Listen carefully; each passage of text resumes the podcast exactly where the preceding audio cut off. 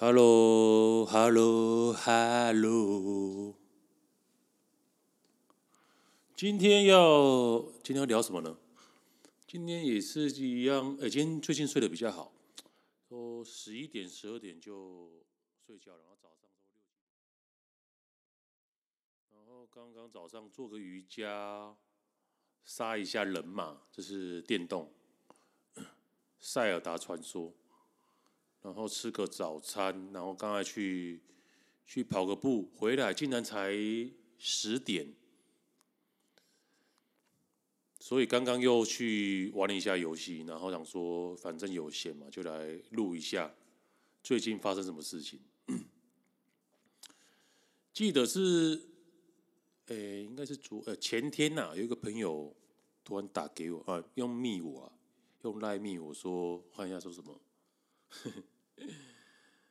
说我昨天碰到一个问题，想说你是聪明人，应该可以指引我怎么做。然后我就回他说，因为很快要半年没联络，我说当然啦、我会手把手教你。对啊，因为对方是一个女生，还蛮嗯蛮漂亮的，身材一七零。然后很久没联络了，然后最近就联络上了。最近，然后结果他说文字没办法说，那我就打给他，然后就问他最近问嗯最近过得如何啊？啊巴拉巴拉瞎扯一大堆，我说那你有什么问题？因为当时也十一点了，当时哦十二十二点了，当时十二点了，然后他说。应该不会听这个节目吧？好，那我就说了，他就说有一个 T 跟 T 是早餐店的老板，然后他常常去那个早餐店吃饭，所以跟 T 就认识了，然后也蛮久了。但是他本身这个女生本身有男朋友，所以他不可能是喜欢这个 T 的。然后这个突然他说他突然。从他同事口中说，他同事跟这个 T 的大嫂去吃饭，他这个 T 的大嫂跟他的同事说，这个 T 说我这个朋友女生在喜欢他，就是我这个朋友女生在喜欢 T，我这个朋友听到就很生气，说他怎么可以这么到处乱讲话，而且还是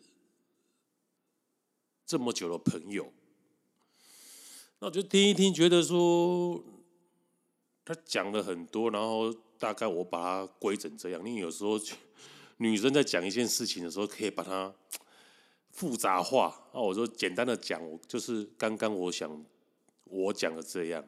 那我就给他给他一个建议，就是说你直接这个事情呢，就只有一个方法，看你敢不敢做啊。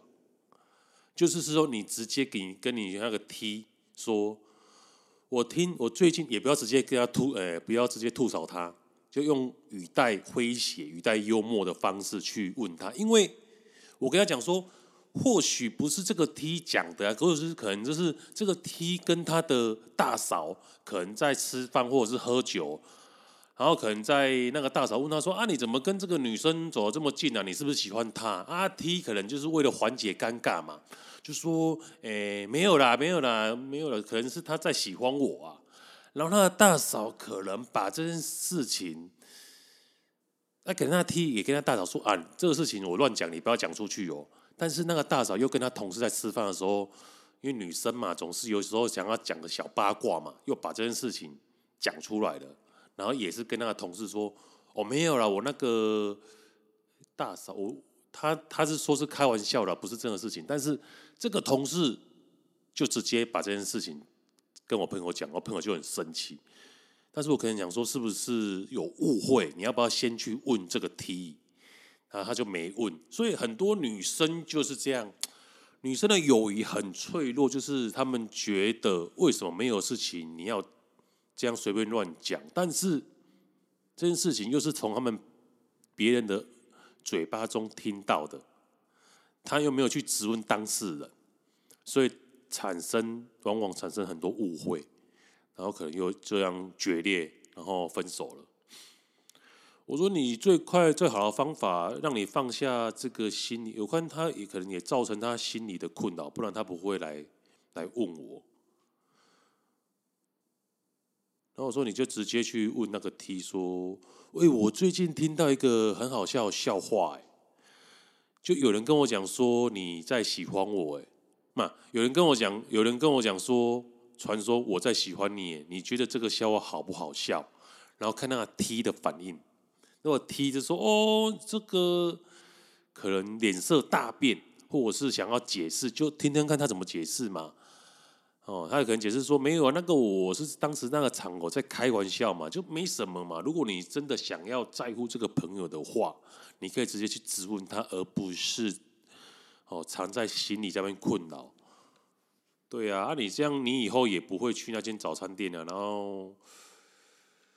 纠结着你，而且也也损失一个朋友。虽然这个朋友你可能也不想交了，但是我觉得没就是无所谓啊。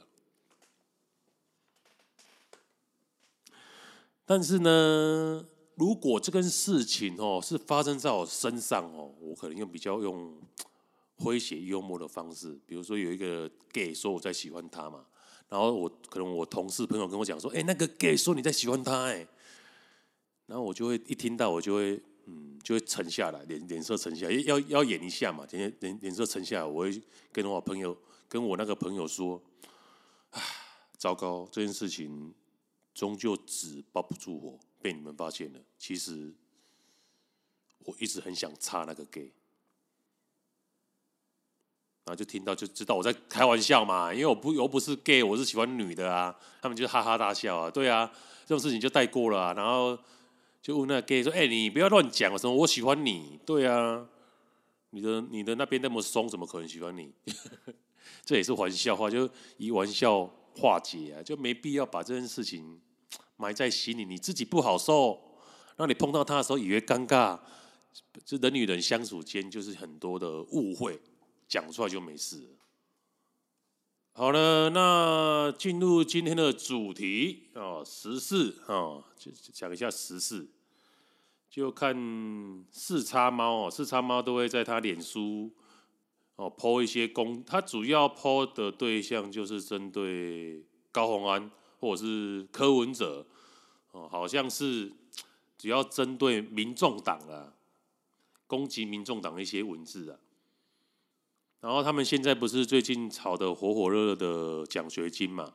然后他们把这个奖学金说啊，这个根本不是奖学金，是柯柯文哲在说谎。那只是因为柯文哲跟杜聪明是亲戚嘛，可能是亲戚给他的一些呃什么哦，亲戚给他们给给那个柯文哲的红包。那人家提提出质疑啊，怎么九月那时候有一笔是九月二十三号，九月二十三号怎么可能是发红包？啊，最后四叉猫就去查，六十民国六十九年九月二十三号，九月二十三号是农历的八月十五，那天是中秋节。他说当时还不流行烤肉，啊，意思是说他的杜聪明的。女哎，杜聪明他儿子啊，他儿子的老婆是柯批外祖父，就是外公的妹妹的女儿，娶的是杜聪颖，他儿子娶的是柯文哲他外公妹妹的女儿。哇，这个这个多远的啊？这个这个几期呢？一、一二、一二三。四等亲，一二一二三四四等亲了。然后说，意思是说他是他亲戚给他的中秋奖金呐、啊。哇，前所未闻呢。那个亲戚哦，不错哦，四等亲亲戚，什么外公女、外公妹妹、女儿哦的的岳父还会发给你三节奖金。哇，这个是企业概念是不是？他们现在要把它洗成这样啊？其实哦，那个根本不是柯文哲优秀啊，那根本没有拿过杜聪明的奖学金呐啊，啊，人家账簿就写柯文哲奖学金，所以他账簿是杜聪明亲手写的奖学金，不是杜聪明发的奖学金哦，是杜聪明发的三节奖金哦。一堆脑残，这样还要一还要想要上车。然后我最好笑的看到一个推文，里面的推文说有逃税嫌疑，当年的两千很大，六十九年的两千块很大。他说可能有逃税嫌疑，我就觉得，我就直接直接回复说，赠与税有免税额，你知道吗？这么可悲。然后他就回复我说：“以前免税额多少是不知道啊，有申报才有列列举扣除额啊，没有报就是没有报，哪来的免税？”然后我就回复他说：“九十八年的免税额之后，九十八年之后免税就是两百二十万了，在之前可能是一百万。”然后两千要捐多少次才能达到一百万的，才会达到一百万呢、啊？才需要申报啊！我说拜托，用点脑，拜托。还有我跟他讲说，列举扣除额是中所税才有的，赠与税根本没有列举扣除额。我说连你这个都不知道，还想来带风向？我说拜托多看点书。然后又回答我说。就算是什么存的，要打什么看不懂，存的也要算。当年的两千，搞不好是高薪。柯文哲要讲清楚啊，有没有申报啊？我说 靠，我现在才知道，原来他说是说的是柯文哲在逃税。我说拜托，赠与税的纳税义务人是赠与人，也就是杜聪明本人。我说你。不要再说了，原来他想要打的是柯文哲。我说赠与税这个根本跟要不要缴税根本跟柯批没有相关，好不好？赠与税赠与给另外一个人，赠与人要纳税，也就是杜聪明本人要说的话，也是杜聪明本人有没有逃漏税？但是你一个人捐两千块，他的免税额如果一百万的话，他要捐几个人才会达到一年的免税才需要申报啊？况且。逃赠与税，不管什么税负的，呃，就是课税期期间就是五年或者七年，故意的话就是追溯期间为七年。民国六十几年，现在都民国一百一十二年，都超过多久？就就算当时他捐超过两百万以上，达到免税额门槛要申报的话，也都已经预合课期间了。靠！我再点开一下，原来他是南部哦，台南某间国立大学的。我说靠，这个亏你还是多读这间学校，你是用买的吗？那结果 他就没有再回复我了。哦，有他在呃十分钟前最新回应说，杜聪明送这么多人，本来就要申报啊，科要讲清楚。我说：“我说是的，去问杜赠与多少吧。柯文哲又不是他的会计，关他屌事啊！”我说：“你不要再出来搞笑了，越看越可怜。”好了，我们来聊点轻松一点的。昨天呢，我在厕所在上大号的时候，我是说真的，然后看到其中有一个群主，就是我们大楼的群主，那个。大楼是出租的，然后突然那个群组里面标记我，然后还五个留言，我奇怪，这是发生什么事情了？怎么特别标记我？因为这个群组其实很已经很久没有人在讲话了，他突然标记我，然后还五个留言，可以看到是五个讯息啊，然后然后标那个标记我，就匆匆忙忙把它点开，然后结果是有一个人。在说什么？为什么一直没有看到六月的管委会记录？为什么不公布呢？问号问号问号三个问号，然后 take 大家哦，小老鼠哦，然后就有一个人回呛他说：每个聊天室你都要标记所有人在那边吵，因为到底有什么毛病呢、啊？那我就看到，我就感觉场面有点尴尬嘛，我就进去打，讲说打个圆场啊，我就回复说，哈哈哈，我以为找我，马上夹断点进来，刚刚在大便呢、啊，然后就一个图示说，别管我了，因为有，因为现在哦赖哦群主很发达，所以每个新大楼。盖好的时候都会成一个赖群主，但是赖群主的坏处就是说人多口杂，而且大家都是在网络上，文字比较冷冰冰，没有温度啊，所以往往就会吵起来。他会觉得你是干嘛干嘛讲话这么不客气，但是其实是文字比较冷冰冰，他觉得他口气很冰冷。然后很多像是有听过大楼是里面人互呃互告的，以委员互告啊。就不想当了，然后被可能住户啊，或者是委员告，然后上法院的都有，就是都是都是在群组里面吵架。所以赖群哦，我几乎加入一阵子，然后看见他们里面有人在吵架，我就马上退出了。啊，剩下这个是唯一比较少吵架的，但是看来里面有一个疯子又要开始在里面兴风作浪了。那我们休息一下，听首歌，五分钟后再回来。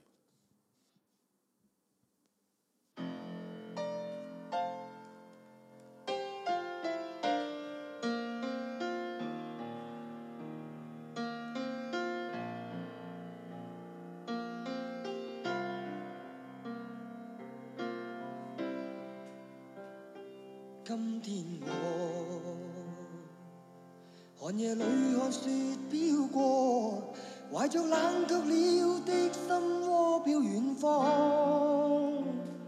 风雨里追赶，雾里分不清影踪。天空海阔，你与我可会变？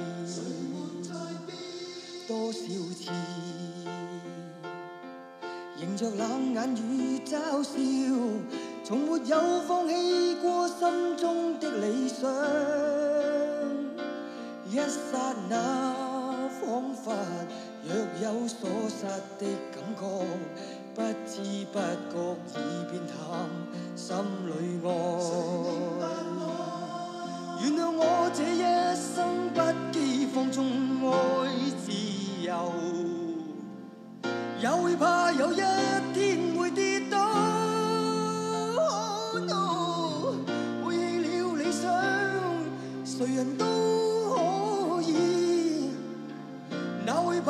有一天只你共我？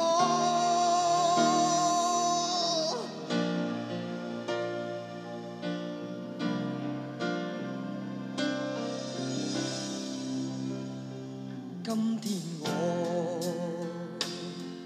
寒夜里看雪飘过，怀着冷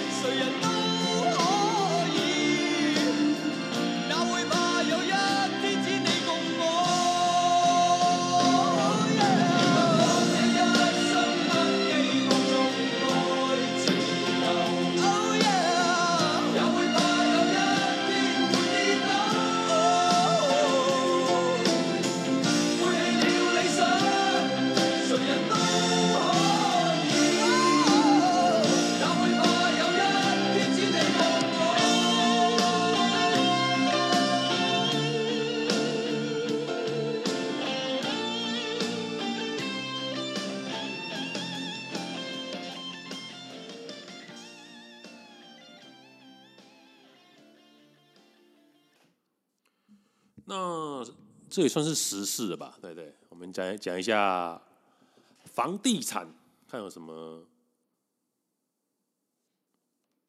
上有什么新闻？嗯，有一篇网友请益的，因为他他说他是跟跟风仔啊，自从台台积电要来高雄之后，也想要在楠梓投资一间低总价的两房，但是目前哦，看来看去发现一个很有趣的现象，就是低总价两房没有车位的，如果是十七年屋的话，每平二十四；十年屋的话，每平二十六。五年屋每平二十七，然后预售的话，每平二六到二八，等于没差多少。他说：“想请问一下，如果价差不大的情况下，是否买预售比较好？”然后就有人说：“桥头让你抄答案了还不抄，偏偏要跑去篮子跟前过过不去。”其实桥头跟篮子，其实以以后的发展的话。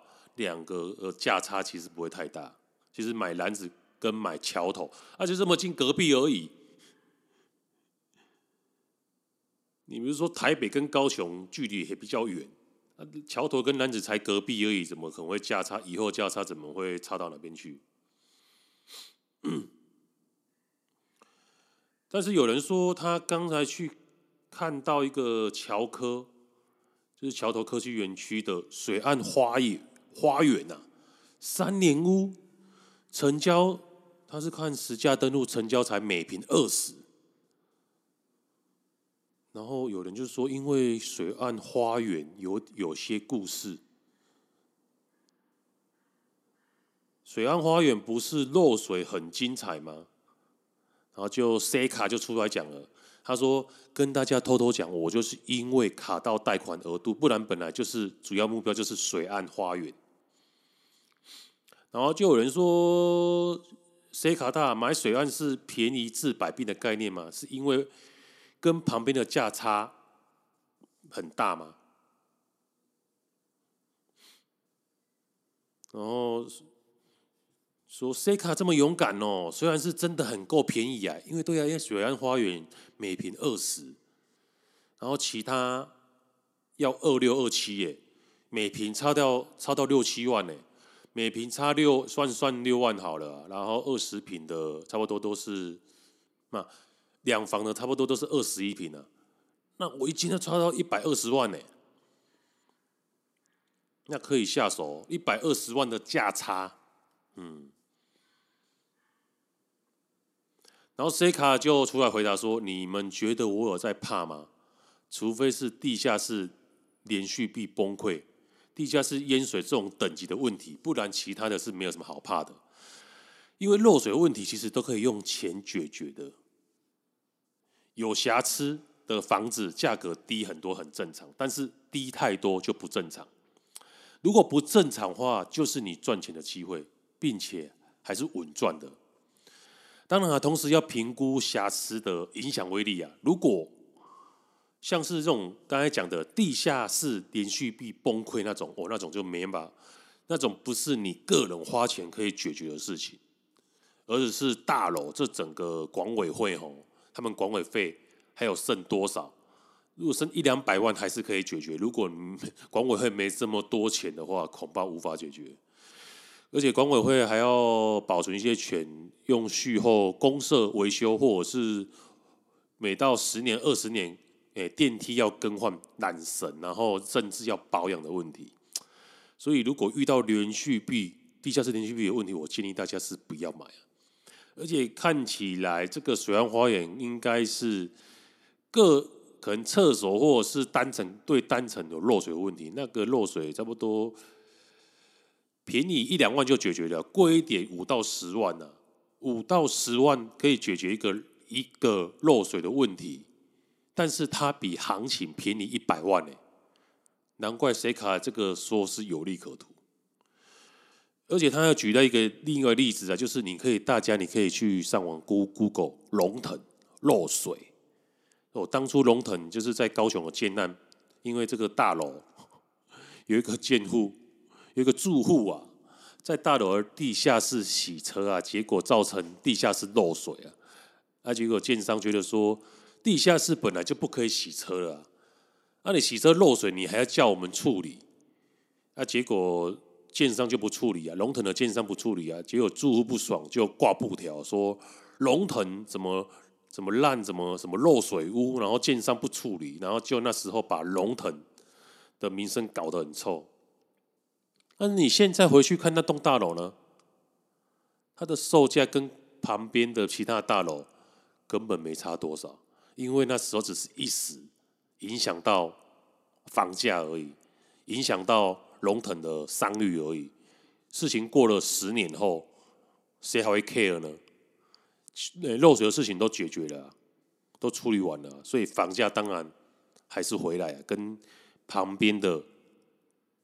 大楼是一样的价格啊，就跟这个水岸花园一样，它的漏水的事情其实都可以用钱都是可以解决的，但是没有说差到哇，一间房子差到一百二十万这么高，这么这么多啊！如果差一百二十万的话，其实就可以入场了。所以我觉得最近去看看啊，说不定有便宜可以可以捡。所以他就讲说，当年龙腾被批漏水布条那一栋，跟三发三发哦也是啊，你可以三三发漏水，你可以也是可以上网 Google 一下新闻很多。三发大量厕所落水的那一栋，现在怎么样了？跟其他物件价差多少？根本没差了。而且现在的水岸花园只是重演历史而已。那。今天就聊到这边，This guy see you next time.